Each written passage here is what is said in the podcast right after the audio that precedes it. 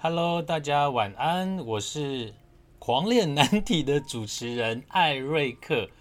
为什么现在变成艾瑞克？吼，因为那个要做一个区分，你就节目太多啊，要有不同的身份，所以呢，以后在狂恋难题里面呢，跟大家说故事，那我就叫做艾瑞克。好不好？千万不要走错棚了哈！我怕走错棚之后呢，怕听到不该听的内容，怕嗯，所以那个尽量要选择走对棚这件事情。好，狂恋难题到底在聊些什么呢？其实我后来跟经纪人在聊天之后，发现一件事情是，其实狂恋难题，我我当初的想法很单纯，就想说，哎，沿用之前的一个狂恋难题的一个名字，然后在狂恋。狂恋难题里面呢，能够聊聊生活啊，聊聊很多的事情。可是，但其实，在现代这个生活看似开放，呃，这样的一个社会看似开放，但其实还是有很多不开放的事情。但是，嗯，当然不开，我本人还是有尺度的哈。但是会尽量跟大家聊一聊在以前发生的一些事情。所以，狂恋难题，我们会谈难题，谈青春，谈叛逆。谈出柜，关于那些你不知道的事，关于下班后去公司上班的那些事，心灵的部分也不能忘记。走过三十五年的同志历史，从躲警察的那个年代到现在同婚的多元文化，让艾瑞克里来告诉你这个世界有多么的有趣。今天节目呢，嗯，一开始呢要跟大家啊来说一下关于我自己的一个故事。那其实大家刚刚有听到我的介绍哈，就是走过三十五年的同志历史。如果算一算，这样子算起来，嗯，接触同志的文化，应该是在我大家听过我之前的节目，知道我是七零年代的人哈。那七零年代的人呢，算一算呐，我们就是四舍五入，现在应该就是大概四十，也不用讲，就是。楼上的把西巴刀啊，就多现在我哈，嗯，这会收进来吗？我不知道。好，就是我是一九七三年十月三十号出生的，那是天蝎座。那在我算是很早熟的人哈。如果说你真有听到我之前的故事，你会知道，其实我在很早的时候就接触了这样的一个圈子。呃，十五岁，十五岁吗？这样算起来，我也算是个。老江湖，所以我说自己是个那个半个时代的同志近代史的代言人，应该也不为过吧。不过真的从躲警察的那个年代，一直到现在的同婚的多元文化，我们真的走向了很大很大的一步。这也让国际间能够更能够看到我们台湾的存在。我觉得这件事情是很多人很重要的一刻。我今天要跟大家分享的一个故事呢，是在我之前在。呃，部落格里面写的一篇文章哦，我试着念帮大家分享我以前的一个故事，不过里面的数字年代要稍微改一下了哈，也许我的故事里面会有你的影子，也不一定哦。不知不觉进这个圈子已经有十多年了，记得刚知道自己是 gay 的时候，总以为很丑的男生。或者是没有女生喜欢的男生才会变成 gay，直到我踏入第一家 gay bar 明俊，我才发现我错了。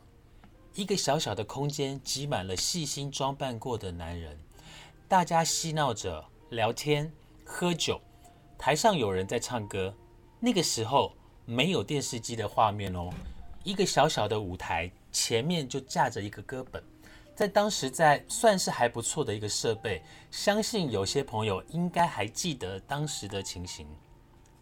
在那个时候，同志朋友们呢会穿着很香港、很时尚的服装，每到礼拜六晚上，大家都细心的装扮，好像就是要赶赴一场盛宴一样。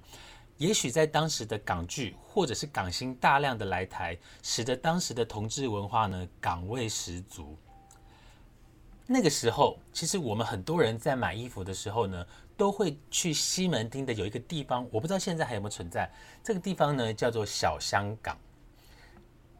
大家真的无法想象，每次周末我们就是要盛装打扮，然后我们的盛装呢一定会去万年啦、小香港。小香港算是一个非常有品味，我们买衣服的地方。那它呢就在万年旁边的一个地下室，一个面积不大的地下楼层，有非常多的小小的店面在卖着自己从香港带回来的服装。当然，这个地方也是同志朋友们聚集的一个地方。如果有认识里面卖衣服的朋友，买衣服也会有相当的折扣。那这里的衣服呢，配件大都是老板自己去国外带回来的，很多都是从香港。那当然也有日本，不过没有很多，最主要还是以香港为主。所以如果你要买日本货呢，就要去万年或者叫新宿的地方。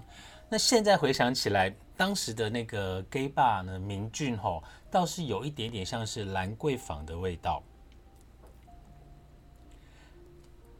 再过去哦，嗯，很多时候呢，还记得我前面有说过，下班了还要去公司上班，为什么呢？因为在以前的二二八公园呢，也就是台北新公园呢，我们就会有。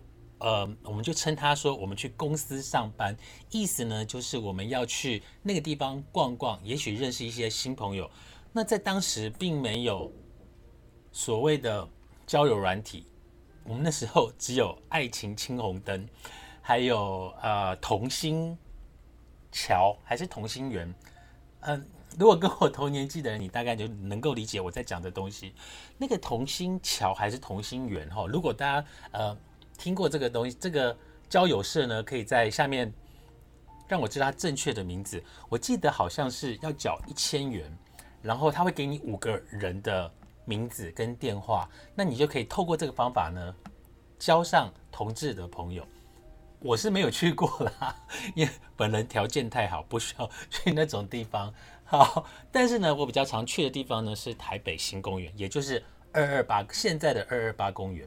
那现在的二二八公园呢，在以往，它在十二点会把公园给锁起来，就是大概在十二点呃十一点五十分四十分的时候就会有广播，那他就那在里面的呃游荡好的人就会往旁边去离开回家啦，那或者去别的地方，有机会再跟大家讲。那以前呢没事呢就会往这个地方跑，那放假的时候呢晚上也去。就算白天没事也会去，除了去看人或者去认识朋友，哈，我想那里会给我一种比较温暖的感觉。其实我在当时我跟家人的感情并不是很好。那如果听我的故事，你知道我十七岁就离家出走，中间有一些故事发生，所以我在其实很多时候没有地方去又孤独的时候，我们通常都会往呃当时的新公园二二八公园。啊，去认识朋友，或者你会有一群朋友在那个地方，我们就会在那个地方聚集，然后认识一些新朋友。那我想那里给我的感觉更像是一个家吧。大部分的人都是同路人，好，所以在那个地方我们也不用太遮遮掩掩，甚至呢，我们因为当时年轻，所以会有一群好朋友会聚在一起，可能嬉笑啊。嗯呃，玩闹啊，就会很吵，那别人就会把我们归类在某一群，或者我们把别人归类在某一群。但是到了那个地方，我们都会觉得有一种温暖的感觉。好，我不知道呢，跟我同期的人是否有这样的一个感觉，但是在主流社会里面奔走，的确是少了一份安全感。因为我们的身份在当时是不能说出来的，对于某个同性的爱慕，我们更是不能说。如果对方是所谓的意难忘，那么现在都叫做意难忘。本人没有爱上过意男，因为爱上意男是一件非常痛苦的事情，而且我是 one hundred percent 的 gay，所以我不可能去爱上意男的。有过吗？嗯，欣赏跟喜欢有。我国中 就喜欢上一个学长，我还写情书给人家，然后对方拒绝我的理由是说，因为要考试了，所以我现在没有心情。好，有机会再跟大家聊聊我的学长学长，好不好？好，因为在当时呢，这个身份呢是不能被表露的，所以对于某些某个同性的爱慕，我们是没有办法。表达我们的爱或者喜欢，可是来到了新公园，你有认识的朋友，你可以跟他聊天，你可以跟他说。我通常会跟我身边的好朋友跟他讲说：“哎，你看刚刚走过去的那个人长得还不错，是我的菜。” OK，所以在那个地方呢，我们可以品头论足，但是不会遭白眼伺候，因为在当时我们也没有一个交友的环境，没有一个呃比较光明的交友的环境，所以我们会在那个地方对一个人品头论足，但是我们同时也被品头论足。那你可以在这个地方呢，表现出你温柔的那一面，你也可以呃以姐妹相称，或者以好朋友、兄弟兄兄弟来相称。那在这个地方呢，就会有人跟你相呼应着，所以在这个地方你不会感觉到孤单，或者是寂寞，或者是你特别与众不同，呃，与众不同。对我来说，当时的新公园是非常温暖的。在高中，呃，高中的时候呢，我就读了白先勇的《镊子》，白先勇老师的《镊子》这本书，所以感触特别深。经历过，当然，《镊子》是非常前面的统治时期，黑暗的一个时期。那我进来的时候，已经是在中间的那段时期。那一直到现在，整个明朗化之后，再回首去阅读白先勇老师的《镊子》这一本书，感触是特别的深。嗯，像是自己是其中的某一个人物啊。像是新公园里面的喷水池、凉亭，或者是鲤鱼池，或者是音乐台，都充满了记忆跟画面。那在当时，很多像是家人的不谅解，或者是一些不能说的秘密，在这个公园里面，好像都得到了慰藉。那前一阵子呢，有几年前，公共电视台正在拍摄这一部小说，那镊子这。本书之前是被拍成电影，那后来公共电视把它拍成是一部小说。所以如果常，因为他们常去新公园取景，新一代的年轻偶像，像是之前张孝全，到现在还是同志们的偶像，范植伟呢，都是戏中的主角。那这部片在当时，这部剧在当时上映时，一样引起一大片的讨论声，加上当时的一个背景，大家需要同婚啊。啊，或者是要争取自己的权利的时候，在当时的背景呢，也是引起非常大的讨论声。好，所以张孝全到现在还是同志的梦中情人。就算他结婚了，就算他有一点点发福，又怎么样？他还是梦中情人第一名。好，那这边来跟大家聊一聊。刚刚有说过，白先勇老师这本《镊子》这本书在。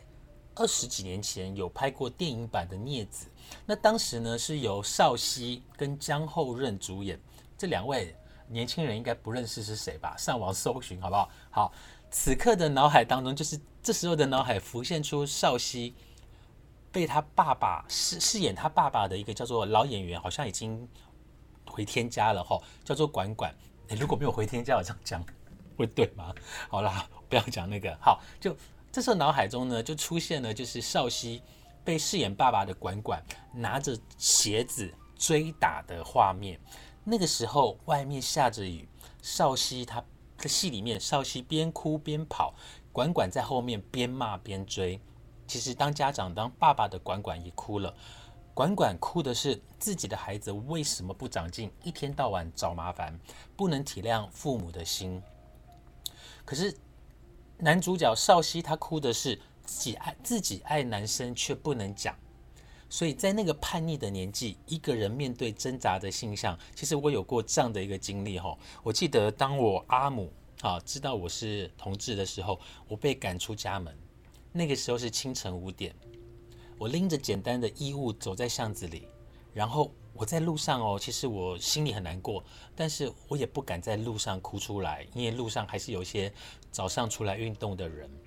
那直到呢，我用手抚摸，就是摸着刚刚被我阿我阿母用电话用无那个无线电家用电话打在额头上面的疼痛，我才发现我手上有一些血，然后才发现我头流血了。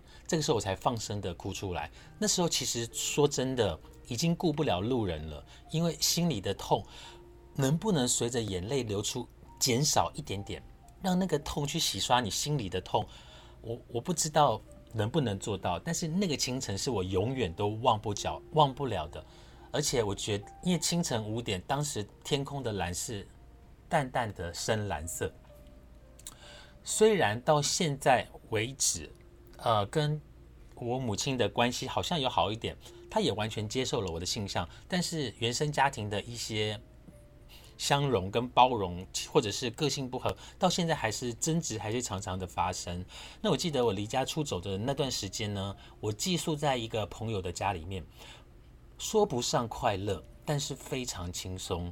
轻松的原因是，终于不用住在家里了 哦，那是另外一种很温暖的感觉，一种像是哥哥带给你的温暖。那在家里面我是独子，那刚刚说过跟阿母的关系也许好一点。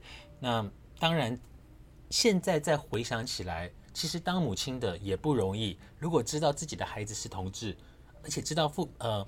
自己的孩子的性向对他们来讲要去接受也是需要一段时间，可是当时的我们并不了解。